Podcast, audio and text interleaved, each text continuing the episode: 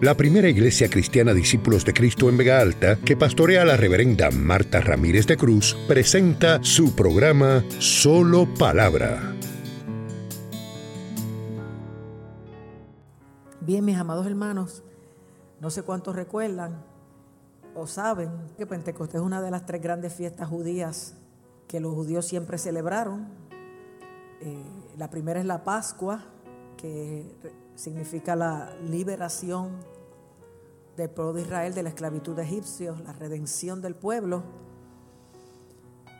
La segunda es el día de Pentecostés, que es la fiesta donde se celebra la entrega de la ley en el monte Sinaí por Dios a Moisés, simbolizando el pacto que habría de tener él con el pueblo para que fueran una nación santa que proclamara su nombre y su grandeza. ¿Y por qué nosotros celebramos esa fiesta si nosotros no somos judíos? Porque celebrando el pueblo judío su fiesta de Pentecostés coincidió con los días en que los apóstoles y otros seguidores de Jesús, entre ellos María, sus hermanos y otros discípulos, estaban reunidos en el aposento alto esperando la promesa que Él les había dicho que enviaría sobre ellos antes de irse a evangelizar. Él mismo les había dicho, no se vayan de Jerusalén hasta que seáis investidos de poder desde lo alto. O sea que Dios no tiene intenciones de que nosotros hagamos esto a capela ni en frío. Su intención es que esto se haga en el fuego y el poder del Espíritu Santo. La misión era que fueran por todo el mundo. Le dijo, pero recibiréis poder cuando venga sobre vosotros el Espíritu Santo y me seréis testigos en Jerusalén, en toda Judea, en Samaria y hasta los últimos de la tierra. Así que la intención del Señor siempre fue capacitar al pueblo con su poder para entonces enviarlo a hacer la misión. Y todo cristiano, después de convertirse, su primera petición debe ser, Señor, lléname de tu Espíritu Santo. Porque cuando usted se convierte recibe el sello de propiedad de Dios del Espíritu Santo. Pero la llenura es una experiencia adicional donde Dios lo llena de su presencia y dice que es como ríos de agua viva porque usted siente corrientes por su ser y Dios llena el vaso tanto que se desborda y usted está cubierto todo por dentro y por fuera de la presencia de Dios. Por eso es una experiencia sin igual.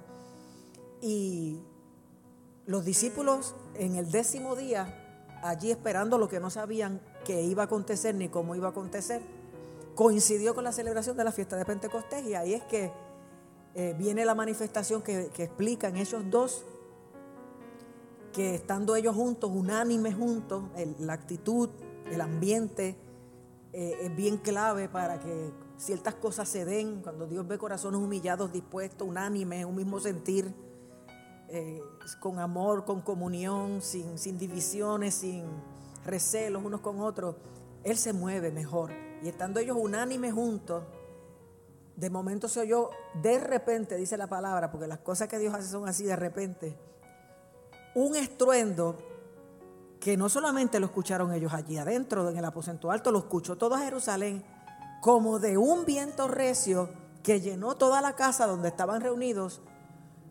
y lenguas de fuego fueron puestas sobre las cabezas de cada uno de los que estaban allí y comenzaron a hablar en nuevas lenguas según el Espíritu le daba que hablase. El asombro de los testigos, de la gente que se remolinó, imagínense, un estruendo que se oye en toda la ciudad. Cuando se acercan, escuchan a los apóstoles y a todos hablar en su propia lengua las maravillas de Dios. Y había gente de todas las naciones, porque no solo eran judíos de nacimiento, sino judíos prosélitos. En todas las naciones circundantes había gente de la fe judía y les escuchaban hablar en su propia lengua las maravillas de Dios. Y no podían como comprender lo que estaba aconteciendo, lo que nos deja ver a nosotros que el Señor, distinto al antiguo pacto, que el Espíritu venía sobre reyes, sacerdotes y ungidos especiales, aquí viene sobre toda carne, allá siempre era sobre un hombre y las mujeres estaban en un segundo plano, en este aposento alto había hombres y había mujeres había apóstoles, discípulos, había gente común. Y lo otro es que esto nos demuestra que es sobre todos y para conocer el Evangelio en su propia realidad que está simbolizado aquí en su propia lengua. Dios no puso al público a entender la lengua de los apóstoles. Puso a los apóstoles a hablar la lengua de los receptores. Porque el Evangelio son buenas nuevas de salvación, no es una cultura. Dios no espera que nosotros eh, seamos judíos, ni vivamos, ni comamos, ni vistamos como judíos, ni bailemos, ni dancemos como judíos, sino que nosotros recibamos el mensaje que vino a través de ese vehículo cultural, pero el mensaje es uno, buenas nuevas de salvación. Y ese mensaje que es uno vino en diferentes lenguas porque se va a manifestar después y se manifestó después en muchas diferentes culturas. Nosotros no adoramos como los judíos, los africanos no adoran como nosotros, los americanos menos, porque lo importante no es la cultura ni el método, lo importante es la esencia del mensaje del Evangelio y la presencia de Dios adorándole con tus limitaciones. Y hay gente, como contaba Reino, nuestro amado hermano pastor que partió con el Señor, que, le pasa como le pasó a estos discípulos. Reino contó que cuando él recibió el bautismo del Espíritu Santo, él sintió un fuego en su cabeza que él se metió a la ducha. Porque dijo, ¿qué me estará pasando? Y él se creía que era un fuego natural y se metió a la ducha y prendió el agua fría para que lo refrescara y el fuego y el, calor no se le iba, el fuego no se le iba, hasta que entendió cuando empezó a hablar nuevas lenguas que había recibido el bautismo del Espíritu Santo.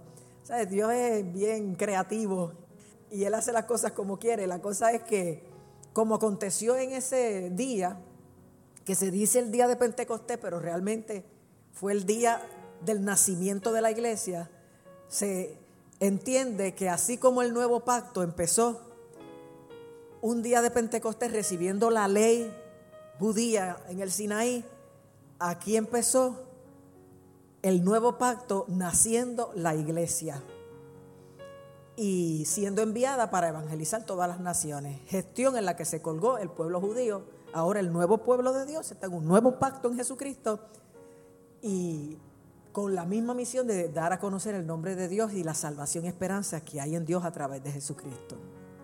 Así que le seguimos llamando Pentecostés, pero realmente estamos celebrando el nacimiento de la iglesia cristiana. Ese día hubo una cosecha de tres mil almas.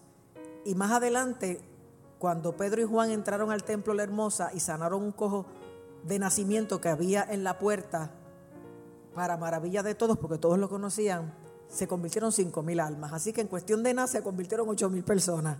Porque cuando la gente ve la realidad de este evangelio, de esta buena noticia de salvación, de este Dios nuestro, viene. Y por eso es que nosotros tenemos que buscar un avivamiento. Porque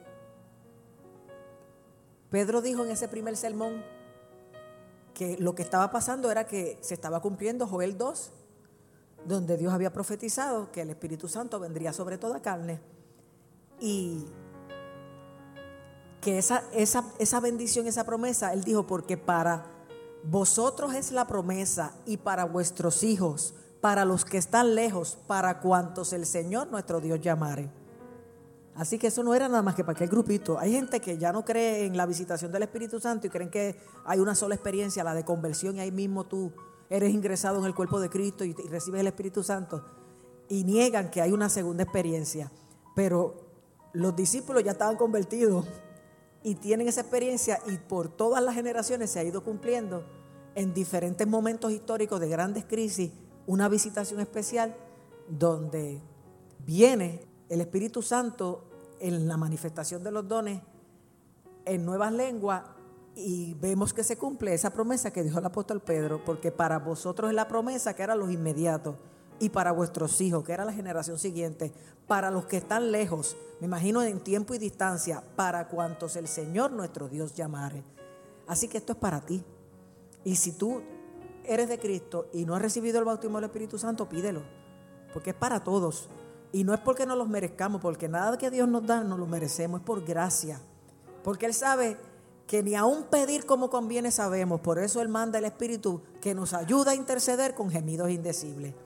Así que el Espíritu viene a ser tu ayudador, tu consolador, el que te energiza, el que te hace eh, eh, la habitación de Dios y de Cristo, porque el Espíritu Santo es el Espíritu de Dios, el Espíritu de Cristo.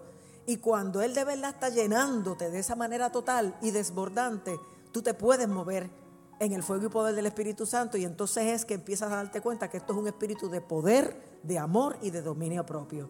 Recibes un poder para hacer cosas que antes no tenía, un nivel de amor mayor y un nivel de autocontrol que tampoco gozabas. Y ese fruto es el que hace evidenciar si una persona tiene a Cristo o no lo tiene. Porque un árbol no puede dar doble fruto, ni una fuente puede dar agua dulce y agua salada. Si eres de Cristo, se te va a notar y se va a manifestar en tu fruto. Y lo más lindo es que se manifieste siendo una vida llena del Espíritu Santo, que ame, que sea poderosa, ungida y que tenga autocontrol. Así que necesitamos un nuevo avivamiento. Lo estamos pidiendo hace tiempo. Y en un avivamiento lo que ocurre es eso.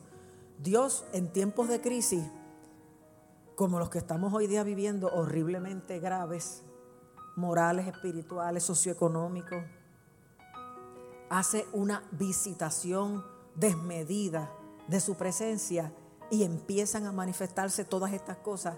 Aumenta el nivel de fe, el nivel de amor, el nivel de compromiso, empiezan señales, milagros, maravillas y, de esa forma se levanta una nueva cosecha. Se levanta la fe y la moral del pueblo y también se levanta una nueva cosecha de gente que llega por causa de eso.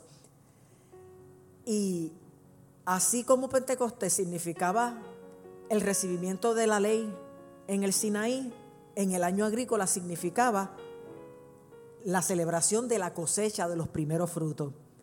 Y fíjense que ese día nació la iglesia y se cosechó el primer fruto en el nacimiento de la iglesia con el mensaje de Pedro. Las primicias de ese nuevo pueblo que se convirtió tras esa manifestación tan gloriosa que tuvieron oportunidad de experimentar. Así que, ¿qué tendríamos que hacer para que haya un avivamiento ahora? La Biblia es clara y lo dice. Cuando Dios profetizó a través de Joel que en los postreros días derramaría de su espíritu sobre toda carne, que vuestros hijos y vuestras hijas profetizarían, que vuestros ancianos soñarían sueños y vuestros jóvenes tendrían visiones. Y de cierto dijo sobre los siervos y las siervas, derramaré de mi espíritu. Porque Joel dijo, y después de esto, derramaré de mi espíritu sobre toda carne. ¿Qué es esto? Pues en Joel 2 te lo dice, Dios está haciendo un llamado a convertirnos. Dice, por esto pues ahora dice Jehová, se está anunciando el día del gran juicio de Dios, el día de Jehová. Y se está diciendo al pueblo, busquen la oportunidad de ser libres de la manifestación del juicio de Dios. Y hoy día nosotros sabemos que si no es la gran tribulación porque venga el rapto, hay juicios llevándose a cabo. Dios nos está haciendo un llamado a convertirnos de todo corazón. Y así lo dice en Joel 2.12. Por eso pues, ahora dice Jehová, convertíos a mí con todo vuestro corazón. O sea que parece que se puede estar convertido a medio pocillo. O creerse uno que es de Dios porque le haya rendido parte de la vida. No, a Dios se lo das todo, no le das nada. Porque si no, no funciona. Convertíos a mí con todo vuestro corazón, con ayuno, lloro y lamento. O sea, eh, con, absteniéndote de cosas, con dolor por haberle fallado a Dios y con vergüenza por no haber hecho su voluntad y no haberle honrado como Él se merece. Es un llamado a reconocer lo mal que estamos, arrepentirnos de verdad, volvernos al camino de Dios de verdad y lamentar todo lo que hemos hecho de modo que lo abandonemos por completo y empecemos otra vez. Dice, rasgad vuestro corazón y no vuestros vestidos, que no os preocupe tanto por lo que la gente ve, sino por lo que Dios ve. Porque a veces queremos que nos vean espirituales y santitos y amorosos y dadivosos. ¿Y qué ve Dios? Porque Dios ve la motivación y la intención del corazón. Pero cuando nos convertimos de todo corazón, cuando los rendimos todo, cuando nos indignamos por nuestro pecado, cuando nos arrepentimos y se lo confesamos y decidimos abandonarlo de verdad, después de esto, dice Jehová, derramaré de mi espíritu sobre toda carne. Así que si tú quieres que el Señor te llene de su espíritu, Nunca vas a ser perfecto, pero puedes alinear tu voluntad con la de Dios. Puedes disponer tu corazón, puedes confesar tu pecado, puedes proponerte, como hizo el profeta Daniel, no contaminarte, resistir, someterte a Dios, resistir al diablo para que huya de ti. Puedes tú mismo hacer una ofrenda agradable de tu vida a Dios. Vas a fallar, pero cada vez arrepintiéndote y cada vez aprendiendo más el paso, de tal forma que cada vez te caigas menos. Y el Señor te va a llenar. Y el Señor te va a dar dones.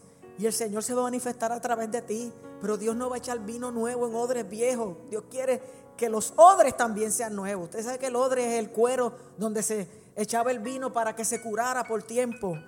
Y esos odres, según el vino se iba fermentando, se iba expandiendo. Pero eso tenía que ser un odre nuevo para que cuando viniera la expansión no se rajara. Aleluya. Y Él quiere que nos renovemos. Él quiere que tomemos esto más en serio. Él quiere que nos santifiquemos. Él quiere que nos consagremos. Él quiere que nos importe lo que Él ve, no lo que la gente ve. Él quiere que seamos una ofrenda grata a su presencia. Que Él no tenga que, entristecerse porque el corazón de Dios se entristece. Dice que el Espíritu Santo se contrista cuando nosotros no hacemos la voluntad de Dios. Vivamos de tal manera que que Dios diga como dijo de Jesús, este es mi hijo en quien yo me complazco, con el cual tengo complacencia. Que todo tu pensamiento, tus sentimientos, tu proceder, tus motivaciones complazcan a Dios y le hagan entender a Dios que tú le amas, le temes, que Él no ha invertido en ti y ha perdido el tiempo, que ha valido la pena dar la vida de su Hijo por ti, por salvarte. Aleluya. Gloria al nombre del Señor. ¿Y qué vamos entonces a hacer? Si ya tenemos la directriz, si ya tenemos la receta, pues todos los días hay que convertirse, todos los días hay que confesarse, todos los días hay que examinarse. Y todos los días hay que identificar si estamos haciendo algo que no agrada a Dios para cambiarlo, para rendirlo o para decirle, no puedo. Si hazlo tú, pero yo quiero. Me presento ante ti en mi debilidad. Perfecciona tu poder en mi debilidad. Ayúdame. Y Dios te ayuda. Te lo digo por experiencia. Porque a veces nosotros nos exigimos mucho. Y creemos que Dios nos exige igual, pero no, Dios lo que nos exige es que le amemos, que le adoremos, que le obedezcamos y que confiemos que la obra que Él comenzó en nosotros la perfeccionará hasta el día de Jesucristo. Aleluya. De hecho, la, palabra dice que Él hará en nosotros, por su espíritu, lo que es agradable delante de Él. Cuando uno se rinde totalmente, Él mismo hace en nosotros lo que es agradable delante de Él. Aleluya. Es un poder y un amor y una buena voluntad de Dios que sería una necedad despreciarla, desaprovecharla y, no echar mano de ella cuando Dios te regala un nuevo comienzo cada día. Bendito y alabado sea su nombre. Y no importa cómo estemos viviendo, al contrario, en los peores tiempos de crisis es cuando han venido los grandes avivamientos. Quiere decir que esta crisis nos habla de que una grande lluvia suena. Aparte de que sabemos que estamos en el cumplimiento de los tiempos. Las señales nos dicen que Cristo viene pronto y se va a levantar una gran cosecha final antes de eso, como yo siempre les he dicho. ¿Y cómo se va a levantar? Con más de lo mismo, ¿no? Con una visitación gloriosa a una iglesia que busque a Dios, que esté humillada, que esté verdaderamente convertida y que le busque, sobre la cual Él pueda venir para empoderar, para capacitar, para enviar y para atraer a todos a los pies de Cristo. O sea, no cojamos de excusa la crisis. La Biblia dice que estando Ezequiel en el cautiverio, siendo parte de los cautivos, en un momento dado vino la mano de Jehová sobre él y lo tomó en el espíritu. Fue como una visión y lo llevó a un valle lleno de huesos. Y dice que lo hizo caminar en derredor de ellos y que eran secos en gran manera y muchísimos sobre la faz del campo. Y que Dios lo confrontó y le dijo, hijo de hombre, ¿vivirán estos huesos? Ezequiel dijo, Señor, tú lo sabes. Dios a veces nos hace preguntas, no para que se las contestemos, sino para que nosotros mismos nos demos cuenta que solamente Él sabe, que solamente Él tiene la respuesta, que solamente Él tiene el poder. Porque en efecto, Dios actuó con aquellos huesos secos e hizo de lo imposible posible. Dios le dijo a Ezequiel, profetiza sobre esos huesos y y diles huesos secos, oíd palabra de Jehová. A veces nosotros vemos no solamente en nuestra sociedad, a veces en nuestras propias casas, nuestras propias familias, un valle de huesos secos. Vemos sequedad, vemos muerte, vemos división, dispersión, desesperanza. Y viene Dios y nos dice, ¿podrá cambiar tu familia? Nada. ¿Podrá mejorar tu matrimonio? Nada.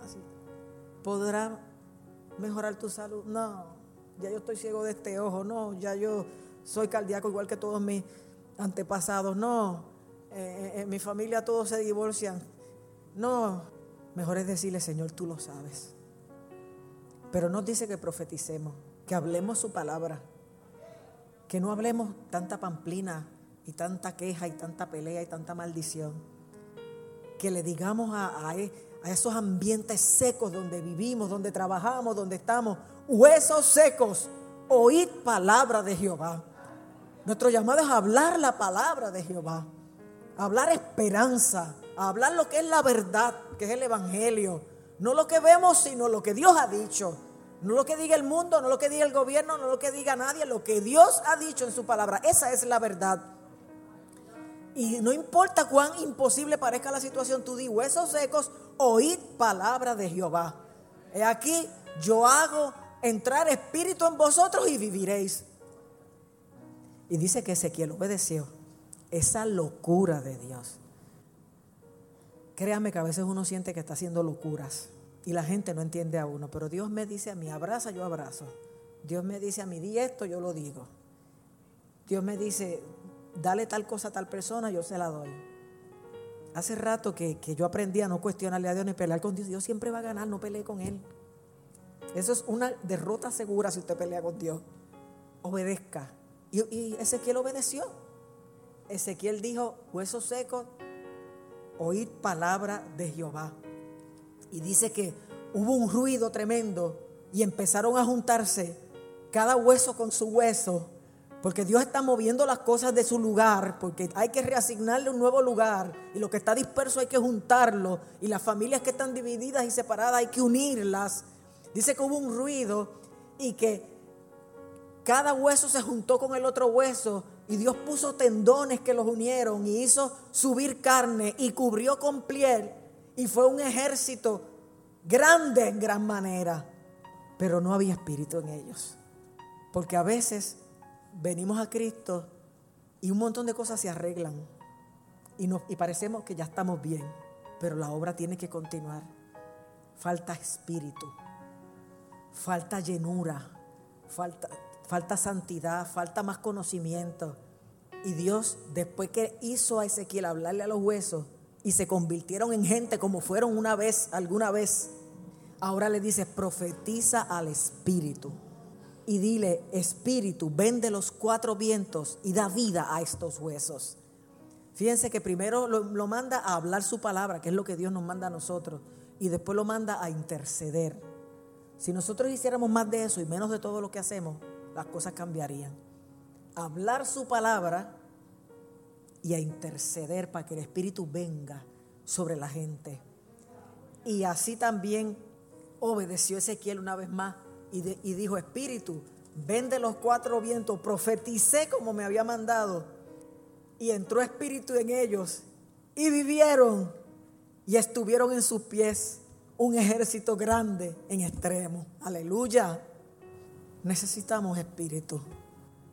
Espíritu en cuanto a actitud, en cuanto a energía, en cuanto a fuerza, en cuanto a un segundo aire, pero sobre todo el Espíritu Santo para que estemos de verdad vivos, para que estemos de verdad empoderados, capacitados, envalentonados, reforzados para hacer la obra para la cual Dios nos ha puesto y nos ha llamado, aleluya. Y Dios le dice, hijo de hombre, he aquí ellos dicen, o sea, ya estaban reunidos, unidos, cubiertos y vivificados. Pero aún viendo nosotros la obra de Dios en nuestra vida, seguimos hablando de esa esperanza y seguimos creyendo que no se puede. El milagro más difícil era que usted se convirtiera, que cada uno de nosotros naciera de nuevo. Como le dijo Jesús a Nicodemo, te es necesario nacer de nuevo. Y él siendo maestro de la ley decía, pero usted está loco, ¿cómo puedo yo volver al vientre de mi madre y nacer? Pues sin volver al vientre de tu madre y nacer, vuelves a la mano de Dios y Él te rehace, aleluya. Y te hace ser una persona nueva. Y a veces eh, somos esa persona nueva y vemos el milagro más difícil, que era el de nuestra salvación, restauración, transformación, y creemos que, haya, que, que sería más difícil que Dios obre cualquier otra cosa que nosotros necesitamos en la vida. Y Dios para mostrar el colmo de los colmos de su amor y de su poder, resucitó muertos. Porque los demás milagros quizás alguien los puede imitar. Pero aún a los muertos resucitó Jesús dando testimonio de que era Señor de todo. Aún de la muerte. Y estando ya juntos con apariencia correcta, sana y vivificados por el Espíritu, Dios le dice al profeta, ellos dicen, este es el colmo que nosotros no querramos creer, ellos dicen, he aquí, nuestros huesos se secaron, pereció nuestra esperanza y somos del todo destruidos. No hables más del pasado. Si Dios ha hablado sobre ti, te ha dado una oportunidad de nuevo comienzo, no pienses que se va a acabar todo en muerte, destrucción, locura, que no vale la pena vivir. Mas yo os digo, dice Jehová, he aquí yo abro vuestros sepulcros, pueblo mío, y os hago subir de vuestras sepulturas, aleluya, y os traeré a vuestra tierra, y sabréis que yo soy Jehová. Cuando abra vuestros sepulcros y os haga subir de vuestra sepultura, y pondré mi espíritu en vosotros y viviréis. Aleluya. No va a ser apariencia de vida, va a ser vida y vida en abundancia. Aleluya. Vida ungida, vida poderosa, vida con esperanza. Y os haré reposar sobre vuestra tierra. Y sabéis que yo Jehová hablé y lo hice. Dice Jehová. Aleluya. Para más palabra, nuestro culto comienza todos los domingos a las 9.15 de la mañana en nuestro templo ubicado en la carretera número 2, kilómetro 29.7 en Vega Alta. Para detalles e información adicional, conéctate a www.vegaaltaparacristo.com. Te esperamos. Dios te bendiga.